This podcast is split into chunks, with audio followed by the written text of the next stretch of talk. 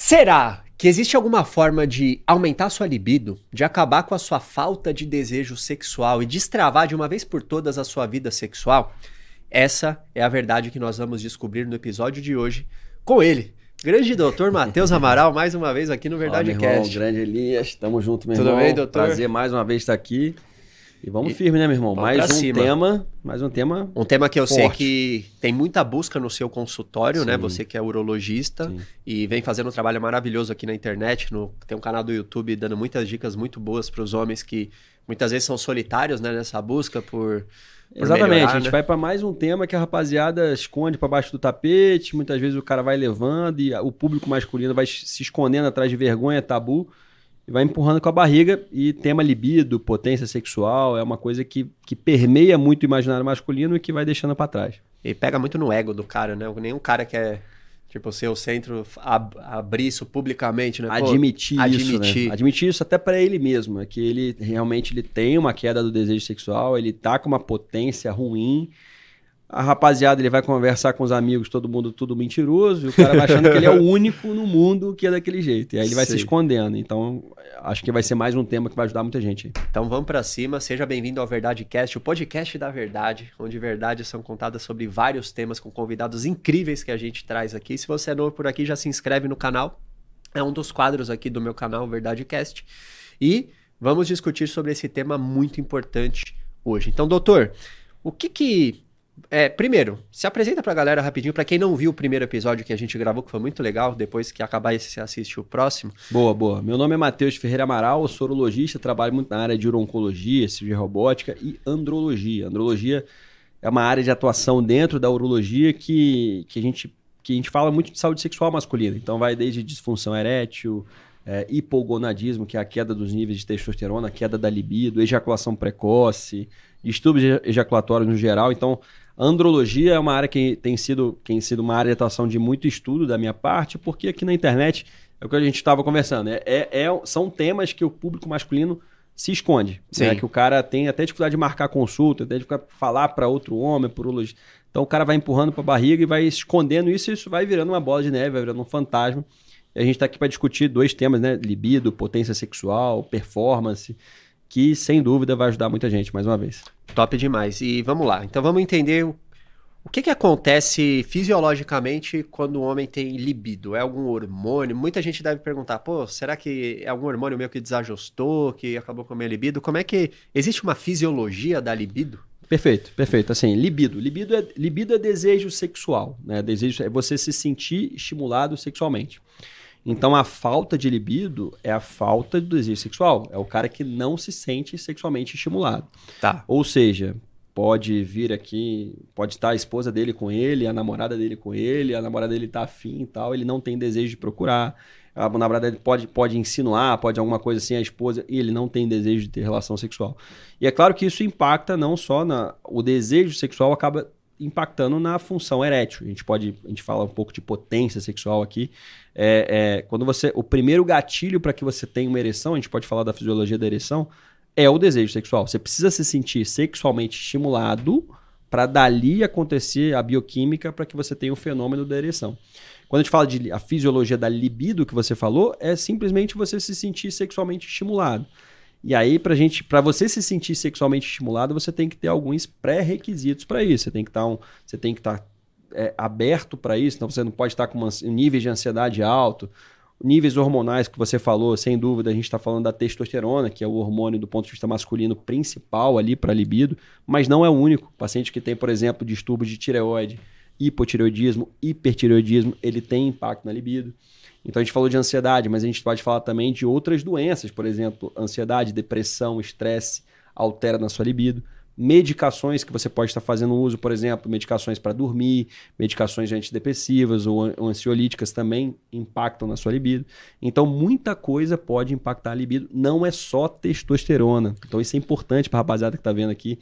É, o que gera muita consulta, o cara vem na consulta com queda da libido, ele jura por Deus que é a testosterona dele. Ele até fica decepcionado quando ele faz um exame e a testosterona está normal. E esse é o cara mais difícil de lidar, porque agora a gente vai ter que buscar o porquê da queda da libido dele. Será que é uma coisa circunstancial? É um relacionamento que está numa rotina? É uma, uma perda de um emprego, um emprego que não está bem, enfim, é, é mais então, difícil. Ele estava esperando chegar lá e falar, pô, é, é minha testo baixa, me dá alguma coisa aí para aumentar a minha Acabou, testo. vamos tomar é. injeção aqui, acabou, beleza, vida que segue. Mas não é bem assim, é muito mais difícil. E na, na, na, realidade, na realidade, na minoria das vezes é testosterona. A maioria dos pacientes que vai na consulta por queda da libido é por outro motivo. Por outro motivo, que a gente pode discutir aqui vários motivos para queda da libido. Mas é, tem que tirar um pouco da cabeça, porque é o que a gente, o que eu sempre falo ele vai, ele vai encontrar alguém que fale o que ele quer ouvir. Né? Então, assim, aquele paciente que vai indo um monte de médico, ele quer tomar testosterona, ele jura por Deus, e ele vai tomar, alguém vai alguém, encontrar até alguém, alguém falar para ele que, que é. vai doar, não, vamos dar testosterona, só a testosterona tá normal, mas a gente pode aumentar aqui e tal, e ele vai tomar a testosterona, aquilo vai dar uma bagunçada no eixo hormonal dele, a gente também pode discutir um pouco disso aqui, em todo o equilíbrio hormonal do cara, que tava bom, o exame estava mostrando que tava bom, mas alguém falou para ele que vão aumentar, quanto maior, maior, melhor ele vai tomar testosterona, vai mexer no eixo e não vai melhorar a libido dele, porque não era hormonal o problema. Então o problema era ansiedade, era relacionamento, era emprego, era trabalho. A gente tem que encarar o problema, é o que eu falo com a rapaziada, com os, os pacientes. Cara, vamos encarar o problema. Se o seu problema é psicológico, não vamos ter vergonha disso, vamos encarar o problema. Então é. é e como é que você identifica? Beleza, o cara chegou lá, tá com a testosterona normal, mas não tem libido. Como é que é esse diagnóstico para você achar a raiz do problema? Cara, esse é, um, é desafiador pra caramba. É. é muito desafiador. Não, sem dúvida. É o que você falou. Primeiro, o cara chegou com queda da libido. A gente vai questionar ele, primeiro, como é que tá, como é que tá o relacionamento dele. É um cara solteiro, é um cara casado, rotina de relacionamento, traumas passados de relacionamento como é, que, tá, como é que era a frequência sexual, por que, que diminuiu a frequência, qual foi o gatilho para diminuir a frequência sexual. Desde quando começou? Desde quando começou, porque assim, é, tem, tem coisas que são muito óbvias, tá muito na cara. Então, por exemplo, é, o cara pode não perceber, mas existe uma, uma autocobrança masculina muitas vezes desproporcional a isso. Por exemplo, o cara chegou com queda da libido. Então, é um caso real, caso real. O cara que chegou com queda da libido. Então, pô, vamos entender melhor. O cara já chegou com uma testosterona de, acho que não me engano, era, 400, era 520, 516. Cara, é uma teste normal. O cara tá, tinha 43, 45 anos. Não é por aqui, não vamos pensar em outra coisa. E ele deu, não, mas eu li que era melhor 800, que meu amigo, tem muita coisa, meu amigo é de 800, pô, meu amigo é 900, então por que a minha é 500? Eu quero aumentar. Mas aí acho que é interessante falar, a gente tem uma a testosterona é algo muito, muito particular. Então, por exemplo, é, você tem uma testo de 800, o seu receptor androgênico, que é onde a testosterona vai agir, ele está preparado, ele está sensibilizado para teste de 800. Às vezes é, eu tenho pacientes que são atletas, não tem nenhum sintoma, que tem uma teste de 360. O receptor androgênico do cara é para aquele teste, o equilíbrio hormonal dela é para aquilo ali. Então você não precisa mexer naquilo. Entendi. Então 520, estatisticamente, é muito bom, cara de 40 e poucos anos. Então vamos entender melhor. E esse cara, meu, o cara tinha recentemente, e, e olha que foi no final da consulta, mas, cara, o que pode ter acontecido? Olha, eu não sei se tem alguma uma relação, mas há um mês atrás eu tive um, um, fui sequestrado, fiquei em cativeiro. Caraca. Graças a Deus consegui sair depois de um dia, tive que transferir um dinheiro. Meu pai chegou a infartar, tá bem, graças a Deus. Olha o que aconteceu. Véio. Ele foi falar de tipo no finalzinho. Cara, ah, você acha, você acha que isso tem a ver? Porra, bicho, claro que isso tem a ver, meu cara. Estranho seria se você tivesse passado por isso tudo e tivesse com vontade de ter relação. Não, você está impactado, você está psicologicamente impactado. Você não se recupera disso uma hora para outra. É um trauma. E, e, e, assim, semelhante a isso, você tem várias coisas. Então, por exemplo, o cara, emprego, estresse no trabalho, alguma coisa que está impactando no relacionamento dele, intimidade com a, com a, intimidade com a parceira. Então, por exemplo, falta de afeto na relação, falta de intimidade dentro da relação. Então a gente está falando de casamento. Tô falando de casamento. Sim. Que perde relação de afeto. De afeto. Então o, o casal se afasta. Falta de intimidade dentro do casamento. Isso gera, obviamente, desinteresse sexual. Então, assim, o cara que tem uma testo normal é mais difícil, porque você tem que entrar no relacionamento do cara, entrar na vida sexual do cara, entrar nos traumas dele, conhecer os remédios que ele está tomando. Às vezes é uma medicação, por exemplo. A gente está falando de, de, de, de função erétil e libido. Está muito relacionado também. Tem muitas vezes que o cara tem uma disfunção erétil. A ereção dele não está boa, está piorando ao longo dos anos e isso gera um desinteresse sexual. Uma das causas de queda da libido, que não é hormônio, é a própria disfunção erétil. Então o cara começa com uma disfunção erétil, ele está percebendo que a ereção dele, tá, ele começa a evitar ter relações, ele começa a ter, perder o interesse, para não passar por aquele desconforto de novo, de, de, perder a ereção no meio da relação tal, então ele perde o interesse. Então, assim, é, é, tem medicações antipertensivos, por exemplo, classicamente, que são muito utilizados, talvez você tome aí hidroclorotiazida, os beta-bloqueadores, como atenolol, propranolol, que são drogas muito utilizadas para controle da pressão, que impactam muito na ereção do cara. E ali, ali pode estar a raiz do problema. Então você tem que questionar relação, medicações que ele toma, doenças que ele toma, traumas, enfim. Tem uma série de coisas que você tem que avaliar para tentar identificar a queda da libido quando não é hormonal. Mais fácil pra gente é quando é hormonal. Mais fácil é quando você dose a testosterona, no... testo baixa. Aí a gente vai entender se o cara pode tomar testosterona, se o cara não tem finalidade reprodutiva, o cara já tem filho. ah, se o cara você tomar testosterona injetável, digamos assim, pode afetar na parte de esperma, de dessas coisas, de filho? Sem dúvida, sem dúvida. É um dos pontos que você tem que prestar muita atenção. Eu, particularmente. Então, essa molecada nova que tá fazendo musculação e quer ficar forte, tá, pode ter esse risco. Muito, muito. É um dos riscos principais que eles correm. Porque é o seguinte: vamos lá, você tem um eixo hormonal que está agindo agora em você, que é o hipotálamo, hipófise, que são duas glândulas que estão dentro do sistema nervoso central, e o testículo. Esse eixo, como é que funciona? Seu, sua hipófise está estimulando seu testículo a produzir testosterona e espermatozoide. Quando a testosterona começa a subir no seu sangue, o sangue passa lá na hipófise, a hipófise entende que tem, tem muita testosterona, diminui o estímulo do seu testículo e diminui a produção de testosterona. A testosterona começou a cair no seu sangue, o sangue passa na hipófise, entende, a hipófise entende, opa, tem pouca testosterona, vamos voltar a estimular seu testículo e volta a produzir, volta a estimular seu testículo, volta a subir testosterona e fica nesse equilíbrio hipotá hipotálamo, hipófise e testículo. Quando você começa a jogar uma testo de fora, testo de fora em níveis anabolização, né, em níveis suprafisiológicos, a, a hipófise entende aquela enxurrada de testosterona que chegou, para de estimular o seu testículo a produzir tanto espermatozoide quanto testosterona. Então, quando o cara tá tomando lá o suco, né? O cara tá tomando lá o, a testosterona para anabolização, o testículo dele, a produção endógena dele de testosterona tá lá embaixo, tá zerada, e a produção de espermatozoide também tá zerada durante a reposição, durante a, o tratamento hormonal. Ah, doutor, mas então quando eu parar vai voltar. Não é bem assim. Isso é uma coisa muito particular. Não tem como você prever isso. Então, assim, qual que vai ser a reação testicular do cara? Eu já vi é, é, é, homens que tomaram um mês de testosterona em, em doses suprafisiológicas e tiveram impacto definitivo na fertilidade do cara. A célula, a célula que produz espermatozoide, que ficou adormecida durante aquele ciclo, ela nunca mais voltou ao normal depois. E o cara teve prejuízo de fertilidade. Como eu já vi também indivíduos que tomaram, abusaram de esteroides anabolizantes durante seis anos seguidos, parou e voltou testículo voltou para o espermatozoide. Então é individual. Não dá para prever. Não tem dose segura. Não tem. Ah, mas é, qual que é então a dose segura que eu posso usar na academia? Não, não tem esse estudo. Não tem esse número. Então, assim, não tem como prever Cara, a reação. Cara, é tipo entrar na roleta e... Entra num, num, num limbo ali. É, não tem estudo sobre isso, não tem muita coisa sobre isso. Então, assim, ele entra num limbo exatamente de não saber o que vai acontecer depois. Então, por exemplo, o cara tá com uma testo baixa né? Mas o cara tem 32, 35 anos, ele tá com uma libido baixa, ele tem uma testosterona baixa. Isso é desafiador. Porque aí você, o cara tem uma pretensão de ter filho ainda.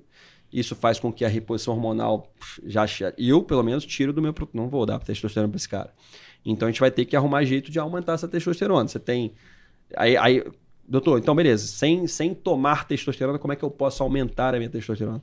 A gente tem formas naturais, então é você exercício físico, é classe, dormir bem, dormir bem, alimentação, então essas suplementos também, né? Tem suplementos que podem ajudar, mas isso é isso é muito ainda.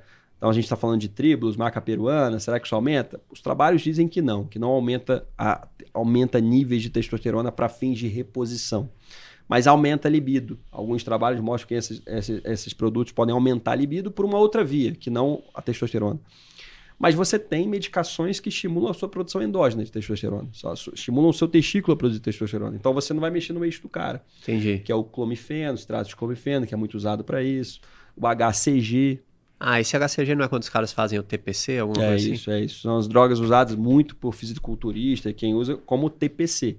Exatamente, assim, o TPC, ele, a terapia pós-ciclo, né? Para quem não sabe, TPC é terapia pós-ciclo ele mitiga o problema, mas ele não acaba com o problema. Então, assim, é quando você acaba o ciclo, seu testículo ficou adormecido ali e você quer estimular o cara para voltar logo. Aí você usa o clomid e o HCG. São os classicamente, anastrazol também pode ser utilizado. São classicamente utilizados para você aumentar a produção ali endógena de testosterona. Você pode usar isso né, no cara é, é, é sem estar sem tá no pós-ciclo.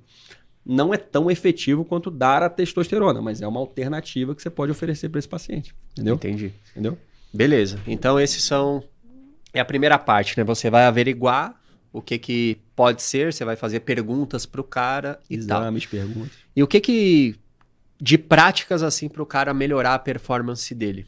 Que ele poderia estar tá em casa dele, na casa dele agora e falar, cara, essas práticas aqui vão me ajudar a ter uma performance melhor. Olha, quando a gente fala em performance, a gente está falando de, de libido e ereção. Potência sexual, ereção, né? Qualidade de ereção, durabilidade de ereção. É, a gente tem, obviamente, que você. A ereção, para o pessoal entender, a ereção é um fenômeno, é um fenômeno vascular. É um fenômeno vascular. Você precisa, primeira coisa, estímulo sexual. Você precisa de estímulo sexual. Então, assim, tem muita gente que tem essa. essa parece óbvio, mas o cara, ele, ele, ele vem na consulta porque ele não está tendo ereção, porque ele tá olhando uma menina ali na, na, na, academia e não tá tendo ereção, então ele já começa a ficar preocupado e ansioso com aquilo. Não é assim que funciona. Então, eventualmente, isso pode acontecer, uma eventualidade, isso pode acontecer.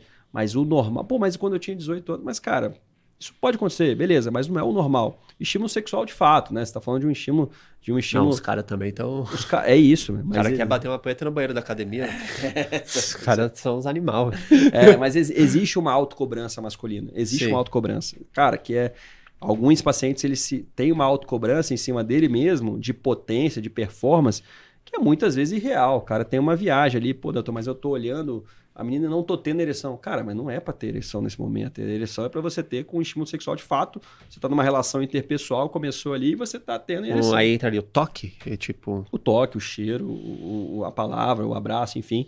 Obviamente que tudo... A combinação do senti dos cinco sentidos. sentidos. Exatamente, exatamente. Então, o estímulo sexual, obviamente, da visão, enfim.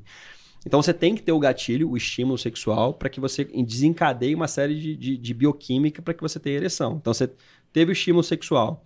Então você vai ter ali a liberação de óxido nítrico nas terminações nervosas ali próximo da artéria cavernosa que leva sangue para o pênis. Óxido nítrico é o nosso principal vasodilatador. Então você tem, vai ter a vasodilatação da artéria cavernosa, vai chegar sangue no corpo cavernoso, o corpo cavernoso se entumece de sangue e você tem a ereção. Aí vem uma, uma questão interessante, a durabilidade da ereção.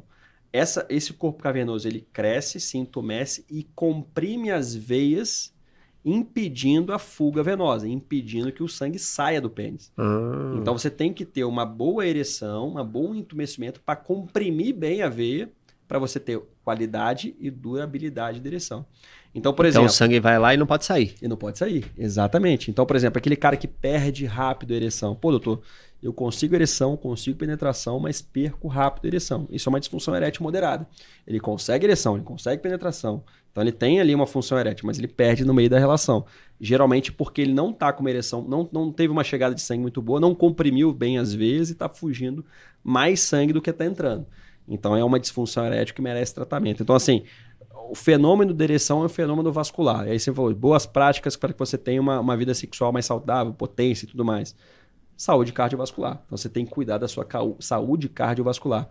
Só para você ter uma ideia, Elias, quando o cara começa com disfunção erétil, com uma ereção ruim, in, in, obrigatoriamente a gente tem que o cara tem 50, 60, 50 e poucos anos, o cara começou com uma ereção ruim, começou com disfunção erétil, a gente manda ele para o cardio também. Porque a artéria cavernosa, ela tem 4 milímetros mais ou menos. Tem 4 milímetros, 5 milímetros de espessura. Ela vai entupir primeiro, né, por uma aterosclerose, por gordura ali no vaso sanguíneo, do que a coronária do coração. Mas hum. o processo de aterosclerose, ele é sistêmico. Ele, você está ali com hábitos é, é, ruins, né? Você está sedentário, você está obeso, você está ali meio... Você tabagista, você tem um diabetes ali, que você, você tem hábitos ruins. Começou uma disfunção erétil, provavelmente por uma causa vascular, provavelmente porque não está chegando sangue ali ah, o coração pode sofrer depois. Então, então... Caramba, então a, a disfunção erétil é um sintoma de que pode vir a acontecer uma, um infarto. Um infarto. Sem dúvida, sem dúvida. Em, algum, em um perfil de paciente, né? Então, por exemplo, é, o paciente acima de 50 anos, em que a causa vascular para disfunção erétil é a principal, o cara começou com disfunção erétil, você manda para o CAT. Você vai tratar a disfunção erétil dele, você vai acompanhar o cara, mas o cardio vai ver também que a aterosclerose, a, a, a, doença cardiovascular, ela não é pontual só na artéria cavernosa. Deve ter outro vaso entupido aí, vamos ver como é que tá o cardio. Você manda ele pro cardio também. Só para aí, é, complementando essa informação, a disfunção erétil ela tem três causas principais. Né? Você tem uma causa mais específica que eu vou falar depois, mas você tem três causas principais. A gente falou da causa vascular, não está chegando sangue. Não está chegando sangue no pênis, o pênis não se intumesce bem, não comprime bem às vezes, você tem uma ereção de pior qualidade e pouca durabilidade, porque não está chegando bem sangue. Você tem a disfunção erétil por causa psicogênica, psicogênica. E isso está sempre presente, meio presente assim em todas em todas as faixas etárias, porque você falhou uma vez, na próxima você já está pressionado, já está pensando naquilo e tudo mais. Psicogênica é mental. Mental. Causa mental, psicológica. Né? Tá. E o que, que é a causa psicológica? É ansiedade na hora da relação. Então, ansiedade, qual que é o principal perfil de ansiedade? Ansiedade de performance. Então, você está ansioso para performar bem para sua parceira. Então, isso pode acontecer em qualquer idade, por exemplo. E quando você está ansioso, aumenta nível de adrenalina no sangue. A adrenalina é um botão de desligar da sua ereção. Então, vou, porque é um vaso constritor. É um vaso constritor. A adrenalina é um potente vaso constrição. Ela faz tudo o que você não quer. Você quer vasodilatação da artéria cavernosa para chegar mais sangue no pênis. Mas você está nervoso, você está ansioso, você está ansioso. Adrenalina alta naquele momento da relação, vasoconstrição. Ela fecha o vaso. Ela fecha o vaso. E não chega sangue lá. Não chega sangue. Não chega sangue no pênis. E aí você. E o que que gera adrenalina? Então, o principal fator que gera adrenalina. Adrenalina é o seguinte: é um, é um hormônio liberado em uma situação de luta ou fuga. Né? E o que, que ela quer? A adrenalina, adrenalina quer jogar o sangue pro coração, pro coração bombear mais sangue, porque você está com taquicardia, você está ansioso, está nervoso. Então a adrenalina faz vasoconstrição de vasos periféricos, inclusive artéria cavernosa, para bombear sangue pro coração. Porque ele está num, num processo de luta e fuga. Você está ansiosão, você está nervosão ali. Seja para ter uma performance para sua parceira, seja porque você é um cara ansioso mesmo, seja para ansiedade por falta de afeto, falta de intimidade. Então tem muito paciente, muito paciente que vem. Pô, doutor, mas eu tô tendo, tô solteiro aqui na vida aí, na vida louca aí, tendo uma, uma, uma- Mundão da ilusão. mundão da ilusão. exata- mundão Mu- da- mundão da ilusão. Você Mundão tá da longe da ilusão. verdade, É, longe da tá verdade. da verdade. Mundão da ilusão. boa. Exatamente. Então, no mundão da ilusão, cara, eu não consigo, meu, performar, eu vou ter relação e, e perco ereção e tal. Mas como é que era com a sua namorada? Não, quando a minha namorada eu ia bem pra caramba, mas agora que eu tô solteiro com as meninas que eu vou conhecendo, não consigo. Então, esse perfil de paciente, ele não lida bem com a falta de intimidade. A falta de intimidade gera ansiedade para ele, ansiedade aumenta a adrenalina no sangue, vasoconstrição, perde ereção, entendeu? Então, assim, a causa psicológica é ansiedade na hora da relação, aumento de adrenalina na hora da relação, vasoconstrição, perde a ereção. Isso é extremamente comum em, na- em idades mais jovens, mais velhos também, porque está envolvido também, mas os mais jovens geralmente é por essa causa, entendeu? Entendi. E tem um terceiro pilar, né? Que é a causa hormonal, que é o Ah, hormonal, que é o tá. hormonal, que é o cara com queda nos níveis de testosterona, que aí você geralmente testosterona é o caso, que aí você não consegue se sentir sexualmente estimulado. E como o nosso episódio tá, a gente está falando de libido e função erétil, tá, tá interligado. Porque se você não tem o primeiro gatilho, que é da, da- de se sentir sexualmente estimulado, nada funciona. Você pode dar o tadala fila pro cara, você pode dar. Se o cara tem uma testo muito baixa, ele não está se sentindo sexualmente estimulado, e tem muita gente que. Então você pode dar tadalafila, que é um vasodilatador, resolve a causa vascular. Mas se o cara tem um hormônio muito baixo, ele não tem, não se sente sexualmente estimulado, cara, ele não vai ter ereção, entendeu? Então, são, é uma abordagem sistêmica. né? Sistêmica e multifatorial. Sistêmica e O ser multifatorial. humano também é chato, né? É É, foda. Pô, o ser humano, velho. Rapaz, é humano- um bicho complicado, né? É um bicho É complicado. mente, é corpo, é espírito, é tipo vaso, é intestino, é tudo, velho. Não, porque, por exemplo, uma parada interessante que muita, que muita gente. O, o- o- a causa psicológica, por exemplo, você definiu o que é psicológico. Como, por exemplo, o cara chegou lá, o cara tem seus 25, 30 anos. Cara, eu tô, tô desesperado, meu. Tô, cara, meu casamento tá indo pro água abaixo. Eu não, tenho, não tô conseguindo ter ereção com a minha esposa. Minha ereção de eu perco no meio da relação. Cara, o que, que, que tá acontecendo comigo? Então vamos estudar, vamos dosar hormônio. Você dosou testosterona, dosou lá os hormônios e tal, tá tudo normal, parte hormonal. É um cara de 30 anos. Muitas vezes é um cara que se exercita, um cara. Cara, você vai desconfiar de causa vascular? Será que a carteira cavernosa do cara tá entupindo aos 30 anos? Dificilmente, cara, dificilmente. Você pode até pedir exames direcionados para isso, um lipidograma, ver como é que tá o colesterol, o triglicerídeo do cara. Mas é um cara ativo, um cara que malha, faz academia, que corre. Porra, o cara não tem problema vascular. Então você fica com a causa psicogênica, que mais uma vez, cara, é mais difícil de tratar, porque você definiu com o cara e você vai mostrando pro cara que, que tem, tem coisas que são muito clássicas. Por exemplo, Um cara tá num nível de ansiedade muito alto na relação, ele consegue ereção, ele começa. Mas basta uma troca de posição, o cara perde. O cara perde a ereção. Cara. Então vai trocar a posição, perde. Vai botar a camisinha, perde. Porque. O cara é, tem que sair correndo lá, tipo, ele tem que vir a milhão pra ver Ele se... tá num nível de concentração na ereção dele. E isso eu falo pros caras. Cara, se você tá entrando numa relação super concentrado na sua ereção, você, tá, você não tá focado no beijo, no abraço, no carinho, não. Você tá focado na sua ereção. Isso tá errado. É, é pra ser uma coisa natural. E aí você tem que tentar diminuir os níveis de ansiedade ali. É, ansiedade, mais uma vez, vasoconstrição. Ansiedade, vasoconstrição, tira sangue do pênis, desligou a ereção. E como que você vai abordar esse paciente? Você pode abordar, mais uma vez, com psicoterapia sexual, tentar entender melhor isso, de onde que vem essa ansiedade, autoconhecimento. E aí você pode também usar as medicações, não tá errado. Isso é, uma, isso é muito questionado ali no meu canal no YouTube. Pô, tá errado eu tomar tadalafila? Eu, não, eu não, no, no canal do YouTube eu não recomendo ninguém tomar remédio nenhum. Não, não posso te recomendar por um comentário aqui no YouTube tomar remédio. Mas na prática clínica, se o cara não tem nenhuma contraindicação, não tá errado. É claro que eu não quero que esse cara com 30 anos fique tomando remédio por resto da vida. Não, toda a fila virou febre entre a molecada, né? Molecada. Molecada sem. Ó, se com 20 anos, velho, você não tá dando conta, imagina 40, irmão. Você tem é. que achar uma solução natural, senão você vai ficar. Exatamente. É o que eu tento trabalhar com a rapaziada. Assim, o cara é muito jovem ali, 17, 18, é claramente psicogênico. Então você tem que, tem que enfrentar o problema. É, é, é, o que eu venho falando com a rapaz. Cara, é psicogênico, é ansiedade. Tá definido. Você entendeu isso comigo aqui? Cara, doutor, entendi. Só isso já é importante. Você já tem entendido esse autoconhecimento que é psicogênico. Outra coisa importante é você dividir com a sua parceira.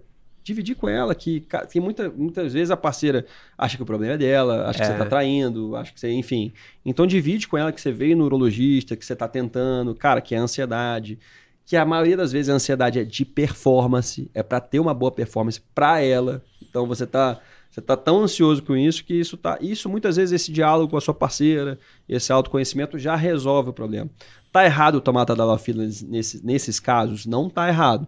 Mas tem que ter muito cuidado, tem que ter acompanhamento médico, porque você tem que desmamar também, trabalhar o desmame desse hum, paciente, o cara não ficar dependente disso pro resto da vida. O que, que o tadalafila faz no, no pênis? O tadalafila, ele inibe, na verdade, uma, uma enzima que chama fosfodiesterase, e aí você aumenta a densidade, aumenta a produção de óxido nítrico não só no pênis, no corpo todo. O tadalafila ele faz, ele, ao inibir essa enzima, ele aumenta o óxido nítrico, que é o principal vasodilatador do nosso corpo. Você vai ter vasodilatação do seu corpo todo. Tanto que você tem aumento da ereção, melhora da sua ereção, da qualidade, durabilidade, geralmente. Mas você também pode ter dor de cabeça, porque você aumentou o fluxo sanguíneo para o cérebro. É o efeito colateral mais comum. Você pode ter congestão nasal, porque você aumentou o fluxo sanguíneo para a nasofaringe. Então aumenta ali a, a secreção nasal. Você pode ter, por exemplo, rubor facial. Sua cara fica vermelha porque você aumentou o fluxo sanguíneo para o rosto. É, e outros, é, dor muscular, porque aumentou o fluxo sanguíneo para o músculo, principalmente panturrilha e lombar. E você pode ter também dispepsia, que é outro efeito colateral mais comum. Então, esses são os cinco principais efeitos colaterais do tadalafila, que são os mais comuns que a gente vê: dor de cabeça, congestão nasal, rubor facial, dor muscular e dispepsia, né? azia, entendeu? Então, assim, o tadalafila é um vasodilatador, é um vasodilatador potente, né? que pode ser usado. É o principal é o principal arma que a gente tem ali no começo da disfunção erétil. Obviamente que vamos discutir as causas com o cara, individualizar isso daí, mas tadalafila é uma das principais armas. Mas, mais uma vez, cara, se o seu nível de ansiedade, isso eu vejo direto, for muito alto, você vai tomar o tadalafila e não vai funcionar. Porque a vasoconstrição da sua ansiedade, da sua adrenalina, da adrenalina vence o tadalafila. Entendeu? E você acha que... A gente discutiu sobre isso no outro episódio, né? Você acha que essa ansiedade vem da onde do cara? Porque tem muita gente hoje, quando você pega o paciente lá, você consegue identificar, pô, a maioria tá ansioso, tem esse padrão. Tá. Você acha que o mundo no geral hoje tá. Quanto tempo faz você atende? Você percebe um aumento da ansiedade? Cara, isso é que você perguntou é muito interessante, que tem trabalho já sobre isso. Tem trabalho sobre isso. O homem, o homem é fato. O homem atual, o homem atual de 30 anos, ele produz menos testosterona do que o homem de 30 anos do, da década de 70, 80. O homem atual, ele tem um sêmen um líquido seminal, um líquido espermático de pior qualidade do que o homem da mesma idade na década de 70 e 80. Então, a, a, o, o, as queixas de, de, de, disfunções sexuais, elas que antes eram a partir de 50 anos, estão se tornando a partir dos 35. Então, o que está acontecendo? Essa é uma pergunta, pô, o que está acontecendo? Por que está gerando esse tipo de ansiedade? Por que essas queixas sexuais estão se tornando cada vez mais precoces? Por que a queda de libido tão mais precoce? Por que não a partir dos 50, mas a partir dos 35, 40 anos? E tem algumas, algum, alguns conceitos ali em cima disso. Por exemplo, você tem um, um ansiedade, principalmente velocidade de informação que a gente tem e, e, quantidade de informação. Hoje você tem opinião sobre tudo, você tem uma cascata de informação muito grande que você não tinha antes. Então hoje você tem, por exemplo, parece não fazer diferença no seu dia a dia, ficou tão comum, mas você hoje você abre o celular, você recebe ali uma imagem de uma criancinha da guerra da, da Ucrânia lá, é, toda empoeirada, e aquilo ali você leva para o seu dia. E você recebe notícia ali da guerra também do Israel. Então você tem opinião sobre tudo, você tem informação sobre tudo. E é só notícia ruim, né? Só notícia ruim, que é o que vende, é o que vende. Então isso aumenta, obviamente, os níveis de ansiedade. Trabalho sempre existiu, né? Estresse do trabalho sempre existiu, década de 70, 80, 90, todo mundo trabalhava. Mas me parece que a velocidade de informação, excesso de informação, opinião sobre tudo, aumenta esses níveis de ansiedade de hoje em dia. Rede social e tudo mais. Mas tem uma coisa, um conceito muito interessante que chama, que chama disruptores endócrinos, que são substâncias presentes no nosso dia a dia que dificilmente você vai conseguir tirar que atrapalham o funcionamento endócrino ou hormonal no seu corpo. Então, por exemplo, poluição é diferente hoje em dia, o grau de poluição, agrotóxico que está presente nos alimentos, é, é, BPA, que é o, é o, é o bif, bifosfenol, bifosfenol, que está presente na, no, no, no, plástico, por exemplo, que a gente armazena nosso alimento, alimento em plástico, Não, armazena é. água em plástico. A gente lá faz tudo no vidro, véio. garrafa de vidro, marmita vidro, a gente então, tirou tudo de plástico. De plástico, então, assim, então esse, o BPA que está presente no plástico, ele, sabidamente, ele é um disruptor endócrino. Então ele vai prejudicar a sua produção de testosterona e isso vai prejudicar a sua vida sexual. Então, assim, é, você tem é, isso a gente tem um espaço para conjecturar o porquê que o homem atual produz menos testosterona, tem um, um líquido seminal de pior qualidade, o porquê que as queixas sexuais... Entrar na teoria da conspiração, será que isso é de propósito? Será que estão querendo castrar os homens com o governo? a China, pô, a China é. tá mandando um negócio. Mas assim, isso é um campo que a gente pode ficar aqui conjecturando, porque não se sabe muito bem Mas são, é, parece que é um... São muitos inimigos, digamos assim, né? São muitos tipo, ao mesmo tempo. É. é. Cara, é mais informação, é pornografia em excesso, é, é alimento, é o ar que você respira, é. é. o que você come, é o que você bebe no plástico. Cara, é o desodorante, não sei se tem a questão, fala que o aerosol do desodorante também zoa. É, então, você, você citou uma que é fundamental, né, cara? O crescimento do consumo de pornografia é exponencial. Ele vem desde os anos 2000 e vem crescendo junto com a internet. Então, 2000 foi o ano do boom da pornografia e foi crescendo junto com a internet. E hoje em dia a gente está em nível, depois da pandemia, ficou em níveis estratosféricos, né? Uma, Sério, a pandemia aceitou a pornografia? A pandemia acentuou porque foi um momento de reclusão, né? De, de, isolamento social e você se apoiou, muitos homens se apoiaram na pornografia ali porque estava isolado e preencheram aquela lacuna com pornografia. E a gente sabe que pornografia, é, a gente comentou isso no episódio anterior, a pornografia, ela você você libera tanta dopamina ali na pornografia, muito mais do que na relação interpessoal, que você não consegue atingir aquele mesmo prazer, aquele mesmo estímulo numa relação interpessoal de toque, de cheiro e tudo mais. Então o cara vai lá, o cara tem aquele consumo de pornografia, ele não consegue reproduzir aquilo na relação interpessoal, ele começa a se afastar. Então isso gera uma queda de libido, afastamento de, de, de, de casais e também disfunção erétil, porque, mais uma vez, a masturbação, a pornografia, aquele estímulo que ele faz, pressão contínua, sequencial no, no pênis, aí ele não consegue reproduzir. A mulher não consegue reproduzir no cara. Então, ele, muitas vezes, ele vai evoluir com disfunção erétil, queda da libido, por um consumo excessivo de pornografia e masturbação. Então, a gente falou assim, coisas que estão tá acontecendo hoje em dia que estão contribuindo para essas disfunções. Disruptores endócrinos, a gente falou do BPA, do plástico, mas agrotóxico e poluição. É, aumento de consumo de pornografia, a gente falou do. do... Agrotóxico, né? Do... É, que são ah. os disruptores ah, endócrinos. Ah, disruptores. Ansiedade. Ansiedade. Disruptores endócrinos, Engloba... ansiedade, pornografia. Entendeu? E, e, a questão, a ansiedade vem excesso de informação também. Excesso de informação, é, que, é, que gera ansiedade. ansiedade. que gera ansiedade, excesso de informação, rede social. Isso é bizarro, né? Isso é bizarro. Caraca. Teve uma coisa que eu ouvi, foi, agora mudando um pouco, não mudando, né? Mas uma coisa que, que eu ouvi, que a nossa panturrilha uh. é o segundo coração. Treinar panturrilha tem a ver com estimular os estimular o, sei lá, alguma coisa que vai ajudar as veias ou a... Tem alguma coisa a ver? Porque Não, eu já ouvi isso daí. Tem a ver, tem a ver, porque a panturrilha, você fazer o reforço da panturrilha, você melhora o retorno venoso. Não, então assim, se você tem uma panturrilha bem O que, trabalhada. que é o retorno venoso? Só para o pessoal Então entender. vamos lá. O sangue ele é bombeado do coração para o resto do corpo. O coração bombeia o sangue para chegar no intestino, na musculatura, no membro inferior, nas pernas, no cérebro. O coração bombeia para o resto do corpo. E o resto do corpo tem que levar esse sangue de volta para o coração, para ir para o pulmão, oxigenar e tudo mais. Então o retorno venoso é o retorno do sangue para o coração. E do, o retorno venoso mais prejudicado por conta da gravidade é do membro inferior, das pernas. Então o sangue vai lá para a musculatura do membro inferior, das pernas, ele tem que voltar. Só que ele volta contra a gravidade. E se você tem uma- um reforço da musculatura da panturrilha, ela vai ao longo do seu dia a dia, que você vai andando e tudo mais, né, caminhando e pá, você vai bombeando esse sangue, a contração e relaxamento da panturrilha vai bombeando esse sangue de volta para o coração. Então, uma panturrilha bem trabalhada é fundamental para que você tenha um bom retorno venoso e um bom funcionamento da sua saúde cardiovascular. O retorno venoso é fundamental. Então isso indiretamente pode ajudar. Pode ajudar, pode, porque assim, a gente está falando de ereção, saúde cardiovascular, tá tudo interligado, porque é um fenômeno vascular. Então, assim, para você ter uma boa ereção, você não vai fugir das mesmas cuidados que você tem que ter para não infartar. Você tem que ter um exercício físico regular, você tem que ter. Isso isso está bem sedimentado. Né? O cara que, que, que, que faz exercício físico de forma regular, 30 minutos por dia, ele tem um melhor desempenho sexual do que quem não faz. Além disso, parar de fumar, controle de diabetes e tudo mais, sedentarismo, aquilo que a gente já sabe. E existem alimentos, por exemplo, eu já ouvi falar que a beterraba é um ótimo alimento para. Eu esqueci o nome do. Vasodilatação. Vasodilatação. É, você tem alimentos que são ricos em óxido nítrico. Você tem bem sedimentado que são alimentos que são ricos em óxido nítrico, que é nosso principal vasodilatador, e a gente ofertar isso para o nosso corpo ajuda. Então, por exemplo, beterraba, melancia, principalmente a parte branca da melancia, que ninguém, Que ninguém come. come. Não, é ruim, né? velho? É ruim. Eu só quero comer a porque é parte. ruim. Na parte vermelha tem, mas a parte branca é a que mais tem. Então, é tipo os caras virem falar, pô, o nutriente tá na casca da banana. Porra, velho. Porra, vou fazer o que ficar lá. agora? Vai ficar latista nutriente lá. meu.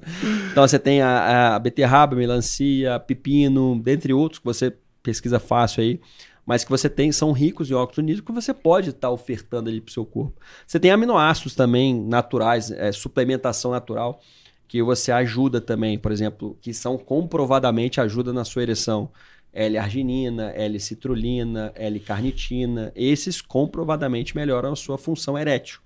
O problema é que são é, é que você tem que é, os trabalhos que mostraram o benefício desses três aminoácidos, por exemplo, que eu dei aqui, e tem que ser em níveis altos. Então, por exemplo, você tem comprimidinho aí que você acha de L-arginina 250 miligramas, por exemplo. Mas o trabalho que provou que a L-arginina beneficiou a ereção é acima de um grama e meio por dia. Então é muito alto, entendeu? Então teria que tomar seis desse daí. tipo 6 de 250. Então, assim, qual- não tem grandes problemas. O grande problema de, de- desses suplementos, pessoal, isso é importante, porque você vende, você conta na internet agora. Se você ouviu o que eu falar, você bota L-arginina no Google, você vai ver um monte de, de produto da internet vendendo. Mas esses produtos não são auditados. Essa, não são auditados pela Anvisa, por exemplo. Então você não sabe o que, que tem dentro. É muito mais difícil de você suplementar, e isso eu uso na minha prática. Eu uso esses aminoácidos da minha prática para tratamento de disfunção erétil. Mas o mais difícil é você encontrar uma boa procedência, porque são, são é, é, produtos não auditados. Então é muito complicado, às vezes, você encontrar uma procedência legal. Nos Estados Unidos, que isso é muito maior, essa venda na internet, essa coisa, eles chamam de produtos masculinos, né?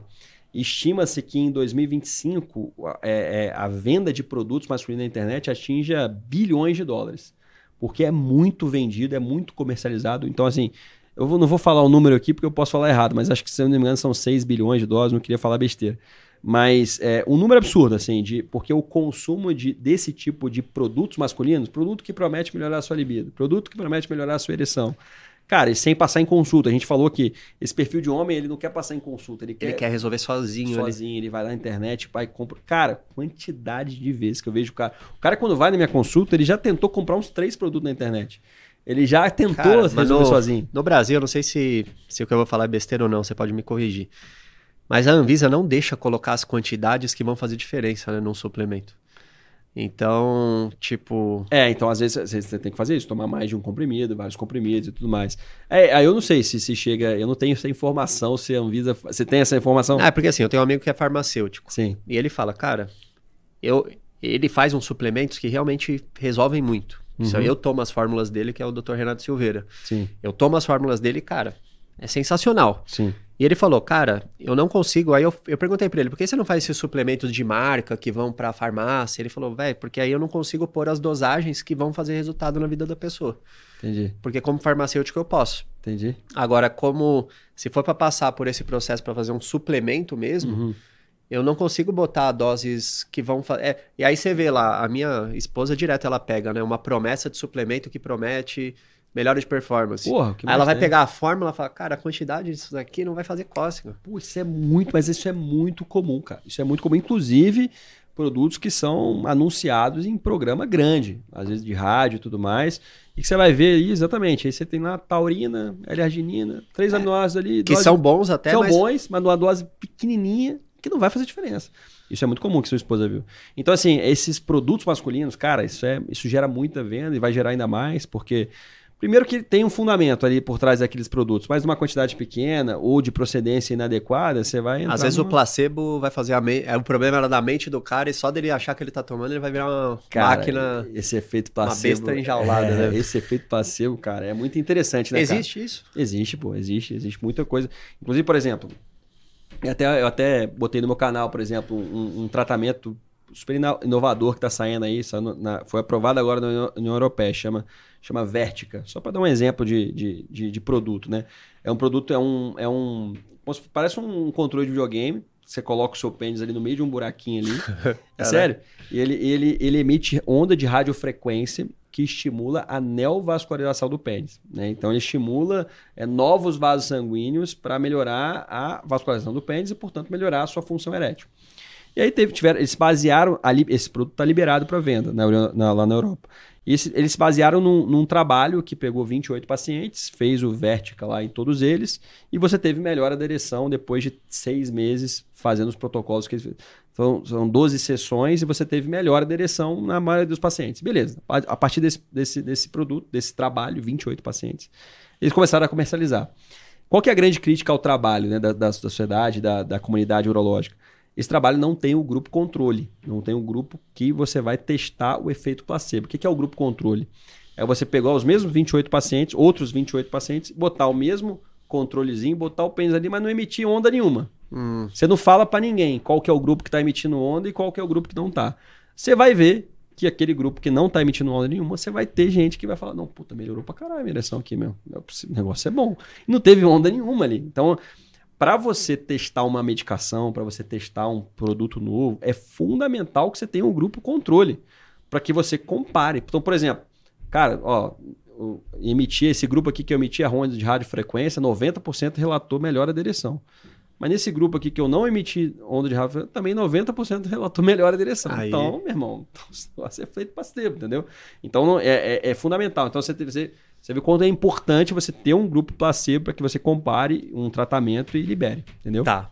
Quais são os pilares pra gente tentar entender de uma forma de uma forma sistêmica? Quais são os pilares para um cara ter uma performance sexual? É ereção? O que mais? Tipo, se a gente for definir em pilares, o cara precisa ter essas coisas pra ter uma vida sexual com a esposa, com a esposa, hein? Com a esposa, né? Com a Deixa esposa, bem hein? claro, meu irmão. É, Porra, da ilusão. É. A- uma vida sexual com a esposa que precisa ter. Quais são esses pilares? Cara, a primeira coisa é você ter um relacionamento saudável, uma, uma relação saudável com a sua esposa, uma relação de afeto, de, afeto, de intimidade, de diálogo, porque muitos dos problemas nascem disso, de falta de intimidade, de falta de afeto e ansiedade de performance, por exemplo. Então, a primeira coisa é você ter uma relação saudável com a sua esposa, de parceria. Poder né? conversar tudo. Poder conversar, trocar uma ideia, poder falar que não tá afim. Porra, tem muitos caras que vêm para um, uma disfunção erétil, que você vai trocar uma ideia com o cara, o cara tem um ritmo de trabalho muito acelerado, eventualmente era uma- um, um episódio ali que ele teve um episódio de disfunção, que é normal. Pô, uma vez ou outra você não teve uma desempenho tão bom. Que você vai ver a vida do cara, aquele dia era mais fácil de falar para a esposa, pô, meu bem, hoje não, hoje não vou. Que aí ele evitaria aquela disfunção, evitaria aquilo entrar na cabeça dele, enfim. Então, primeira coisa é você ter uma relação legal, parceria com a sua esposa, aberta a diálogo. E a gente vai para as coisas mais específicas. Você tendo essa relação mais aberta, você tem que ter, você tem que estar se sentindo bem para ser sexualmente estimulado, né? Para isso você precisa de uma autoestima legal, para isso você precisa estar é, psicologicamente bem, aberto a ter uma relação, aberto a, se- a se- aberto a ter uma, um estímulo sexual. Para isso você tem que estar bem no trabalho, você tem que estar com um nível de ansiedade adequado, um sono de qualidade, enfim. Então, primeira coisa, é a libido. Cuidar da sua, da sua, da sua sensação de você prestar atenção nisso, não deixar você cair numa rotina de casamento que você não presta mais atenção nisso. Então você tem uma libido adequada, um, um estímulo, se, se sentir sexualmente estimulado, esse é o gatilho principal. E aí, em segundo lugar, você, você cuidar da sua saúde peniana. Saúde do, do seu corpo cavernoso. Então, se você. É um sinal, é claro que você não pode botar isso aí num pedestal. Mas se você não está tendo as ereções matinais, não está tendo as ereções noturnas, Cara, obviamente, não coloque isso num pedestal. Tem gente que vai em consulta. Não tô tendo ereção matinal, mas tá tudo bem na vida do cara. Mas não... calma, então relaxa, meu. Então, Sim. Mas é um sinal, um sinal de saúde peniana, um sinal de saúde cardiovascular. Sua ereção matinal está em falta, o que está acontecendo? Será que é estresse? Quais são os maiores sinais? A ereção, sinais de uma saúde peniana. Uhum. Que o cara tá. Opa, preciso observar isso daqui. Sinais que tá começando a ficar ruim. Cara, a, a ausência de ereções matinais e noturnas, né? Você, você ter uma. É, a própria disfunção erétil, você entrar numa relação, você perder a ereção no meio da relação, você perder a ereção numa troca de posição, você perder a ereção quando vai colocar a camisinha. Que isso? Isso é normal? Isso é um pouco de ansiedade. Isso talvez seja um alerta para uma ansiedade com o nível de adrenalina aumentado. Saúde peniana, a gente pode falar é, muita coisa também. A gente pode falar de higienização do pênis, a gente pode falar de. de... Ah, tem uns caras que não, não toma banho, né, velho? tem uns caras. não, mas vou te falar que uma coisa que pouco homem faz, cara, muito pouco homem faz, que é fundamental, que é você lavar o pênis depois de urinar. Então você urinar. É, eu não. Isso eu não faço, não. É, então, pouco homem faz. Poucas mas... vezes eu lavo a mão quando tu joga. tô zoando. tô zoando. Mentira. Ou não, né? Quando eu lavo a mão, tô lucro, porra. Você tá falando lavar o pênis, tá maluco? Não, mas secar o pênis era fundamental. Secar o pênis porque fica umidade no pênis, na cabeça do pênis, isso gera uma irritabilidade. Deixa eu falar em saúde peniana que você perguntou para mim. Então, as ereções matinais, ereções noturnas, a própria disfunção erétil, atentar para a sua ereção e valorizar isso, não deixar, não empurrar isso com a barriga. Então, se você está perdendo ereção no meio da relação, isso não é normal. Se você está realmente, não está um desempenho, isso não é normal. Encara isso logo de cara para você pegar no começo e começar a tratar. Então, ereções matinais e noturnas, ereção função erétil, cuidado com a higienização do pênis. Só para você ter uma ideia, a principal causa, o principal fator de risco para câncer de pênis é má higienização do pênis. Então, assim, é, então você ter uma higiene adequada, ó, do banho, tudo, a gente brincou aqui, mas só que é, você. Ah, agora pros, pros punheteiros que assistem aqui o canal. Se o cara, ele se masturba e, por exemplo, ele não lava o pênis depois da masturbação, vai, ele passa um papel ali, mas fica e vai dormir, isso pode causar algum problema? Com certeza, com certeza. Isso é muito comum, cara, muita essa pergunta. Porque você precisa lavar o pênis depois de urinar, depois de uma relação sexual depois da masturbação com que fica esperma ali. Porque isso muda o pH local, muda a acidez local. O pH do, o pH do esperma é, uma, é muito alcalino e é totalmente diferente daquela condição normal ali do pênis. Então, se você ejacula e fica esperma ali, aquilo muda o pH, muda a aí você aumenta o risco de você ter, por exemplo, infecção fúngica infecção por fungo, a candidíase, que é o principal tipo de infecção no pênis, é a candidíase. Então, se você ejacula, fica esperma ali, você não limpa, se você urina, fica urina ali, você não limpa, se você tem uma relação é, penetração vaginal, fica secreção vaginal ali, você não limpa, isso gera, aumenta o fator de risco para você ter infecção fúngica de repetição naquele local. Caraca, então são vários cuidados ali que o cara Penianos, precisa. né, cara? Cuidados penianos. É isso, cara. É higienização do pênis, ereções é, involuntárias, atenção, atenção à disfunção erétil. Tem que se atentar, por exemplo, por que, que você tem que atentar à disfunção erétil? Porque o, a relação sexual com o pênis meia bomba é, gera trauma, trauma naquele corpo cavernoso. O pênis, quando é ele dobra na, no meio ah, da então relação. o cara... Calma, isso é interessante, Isso é interessante. Hein? O cara, se ele tiver relações sexuais com pênis meia bomba, ele corre alguns riscos? Ele corre risco. Ele corre risco de traumatizar o corpo cavernoso. Porque o, a rigidez axial, o pênis rígido, ele, ele, ele tem uma penetração muito mais saudável e linear. O pênis meia-bomba, ele dobra durante a penetração. E isso vai gerando microtraumas naquele pênis, fibrose naquele pênis e pode gerar uma tortuosidade do pênis lá atrás, lá na frente. Então, o, a relação com o pênis meia bomba, ela é preocupante. Então, por isso que a, a disfunção erétil tem que ser encarada. Porque às vezes cara o cara vai deixar. levando, o cara vai levando, o cara vai levando, tá numa relação, pô, tô casado há 30, 20 anos aqui, minha esposa vai. Então larga esse negócio aí do jeito que tá. Então a, a disfunção erétil, quando eu falo assim, atentar a disfunção erétil, a galera, pô, lógico que eu vou me atentar a disfunção erétil. Mas tem gente que vai levar, é um pênis meia bomba, que tá dando para penetrar e você vai levando. Mas isso não é o mais saudável pro seu pênis, entendeu? Então o ideal é o cara tá, tipo. Rígido. o melhor que a gente pode, né? O melhor que a gente pode. Tá, e você daria alguns conselhos pro cara que tá com. que tá mal? Por exemplo, esse cara que tá com o pênis meia bomba, o que, que você diria para ele? Fala, cara, primeiro ter uma consulta com você, né? Cara, é assim, a primeira coisa é encarar o problema, meu. Não, não, não botar pra pra baixo do tapete, não ir levando, não ir embarrigando o problema. A disfunção erétil é um problema extremamente comum, cada vez mais precoce. Então, acima dos 40 anos, quase metade dos pacientes já tem episódio de disfunção erétil na vida do cara. Caraca. Então, o camarada, quando ele começa a, a sentir a disfunção, ele muitas vezes acha que ele tá sozinho nessa. A gente tem roda de amigo ali, ninguém fala nada, ninguém fala sobre todo mundo, é todo mundo fodão, né? Todo É. mundo comedor tal e tudo mais. Mas aí você tem, você tem disfunção erétil em, em vários níveis também. Você tem o cara que tem uma disfunção erétil leve e ele vai levando. Ele consegue penetração, ele vai até o final da relação, mas o pênis também é bomba. Isso pode prejudicar a saúde peniana dele.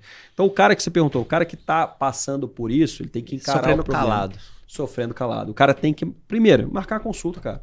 Marcar consulta. O cara nem. Esse episódio aqui é pra trazer o alerta pra você que tá pensando. Mas nem é a partir desse episódio, pô, ouvi o doutor Matheus falando, então vou comprar um Tadalafila. Que tem muito...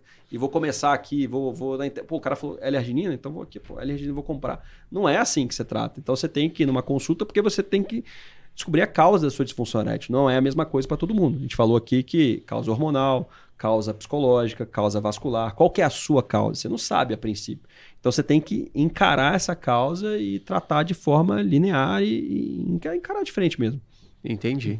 Então, doutor, como é que o pessoal faz para te encontrar? Então, obrigado mais uma vez. É. Mas você me encontra no meu site, drmateusamaral.com.br. Né? Tem o Instagram também, que é Dr. Mateus Amaral com TH. Né? E tem um canal no YouTube maravilhoso. E tem o canal do YouTube que é Dr. Matheus Amaral Urologia. Lá você vai encontrar muito assunto, a gente vai encontrar vários tratamentos para disfunção erétil, desde tratamentos via oral, enfim, injetáveis também, que é outra coisa interessante, que é para uma parcela menor, mas tem tratamento injetável do pênis. Mas, enfim, a gente discute muito no canal e você fica aberto lá, tamo junto lá para você. Boa. E quando esse episódio for postado, o Fluminense já terá enfrentado Karim Benzema. Karim Benzema. O que, que você acha que vai acontecer? E 18 o Flusão vai Vamos ver se começar. vai vai fazer uma começar. profecia boa aí. Não, olha só, então boa, boa. É o seguinte, segunda-feira, dia 18, o Flusão já passa do Al-Ittihad. Tranquilo. Então Tranquilo, o Al-Ittihad vai ganhar. Ó, a gente tá gravando esse jogo, É. o time do Benzema acabou de ganhar de 3 a 0 do time da Auckland, do Auckland. Auckland. Agora vai jogar contra o time do Egito, mas o Palmeiras amassou esse time do Egito aí. Então vai Se o, até o Benzema. Se até Se o o Rony Gol foi bem, imagina o Karim Benzema, né? O time do Então o Benzema vai passar. É, Então vamos ter Fluminense, Germancano versus Karim Benzema. é, e a gente sabe, né, que Cano não, não tem pra ninguém, né? Cano é o maior atacante do Brasil, do mundo. né? Inclusive, defendo a amarelinha nele, defendo amarelo no Cano. Ele nunca foi pra porra, Argentina? Não foi, nunca foi. Ele cara. pode ser colocado Nunca pelo. pode, É. Caraca, velho. O Diniz, o Diniz que tá lá, é, o. Diniz. Não, mas segunda-feira a gente passa do Al Ittihad e a gente vai pegar o Manchester City de perto de Pep Guardiola. Haaland. Haaland, né? Diniz. Será que ele vai jogar? Parece que não, parece que não. o parece De que não. Bruyne e o Haaland É, tá- dúvidas. tá- já tá se desenhando, né? Haaland não vai jogar, tá a coisa já tá se construindo. Gol do Kenaldinho. É, então, aí o Flusão pega o Manchester City e aí é prorrogação, né? Prorrogação, gol no final, do final de final do finalzinho. A gente pode botar aí um gol do Cara, John Kennedy, né, meu? John, Kennedy, Kennedy, de ele novo. tá iluminado, Não, né? John Kennedy de novo. Ó, eu acho que o Fluminense vai, vai pra final. Aham. E aos 45 do segundo tempo, vai ter caixa do Germancano. Germancano? E- Fluminense 1, City 5. Tá ligado? vai ter o... A lógica é essa, né, meu irmão? O Dinizismo vai pra dentro, toque de bola de Fábio, pum, empurrando o Manchester City. A lógica é essa, mas Não, vamos... Flusão vai vou escrever tor- o Eu vou torcer, história eu vou torcer por Não, com vocês. certeza, pô, nós Aí, ajudamos o você Palmeiras no foi o primeiro né, campeão mundial em 51. E vocês Com também certeza. merecem. Você sabe que o Fluminense foi campeão da- desse mesmo campeonato em 52, né? Sério? O Fluminense também advoga a mesma taça e tal. É, nós dois já é campeão. É, então, então é, E isso, aí. Mas eu, o- e gostei do Diniz também preparar o- o- um time fortíssimo para enfrentar o Palmeiras no Allianz com o Sub-12 lá. Exatamente. Essa é tudo, né? Focando, né? Então a Focando. gente é parceiro, doutor. Meu irmão, tamo junto. Tamo viu? junto, Deus Mais abençoe. Parabéns aí. Obrigado, Deus abençoe seu trabalho, que você alcance milhões de homens aí que Amém, cara. precisam Amém. Das suas orientações e vamos Fechou, levar essa mensagem aí para mais pessoas. Galera, compartilha isso com quem você puder. Dá o like, se inscreve no canal, porque esse é um tema muito importante. Aqui a gente trata sobre. O Verdade Cash é um quadro aqui do meu canal. A gente fala sobre tudo aqui que envolve crescimento, né? Então a gente fala de negócio, de relacionamento, de saúde, tudo que pode ajudar a agregar ao seu crescimento em todas as áreas. Porque o ser humano ele precisa estar bem não só em uma coisa, né? Não adianta o cara estar tá ganhando dinheiro, tá com a saúde ferrada, tá Exatamente. bem na saúde, não sabe? Então a gente trata sobre tudo aqui e nós nos vemos no próximo episódio do Verdade Cast em busca de uma nova verdade.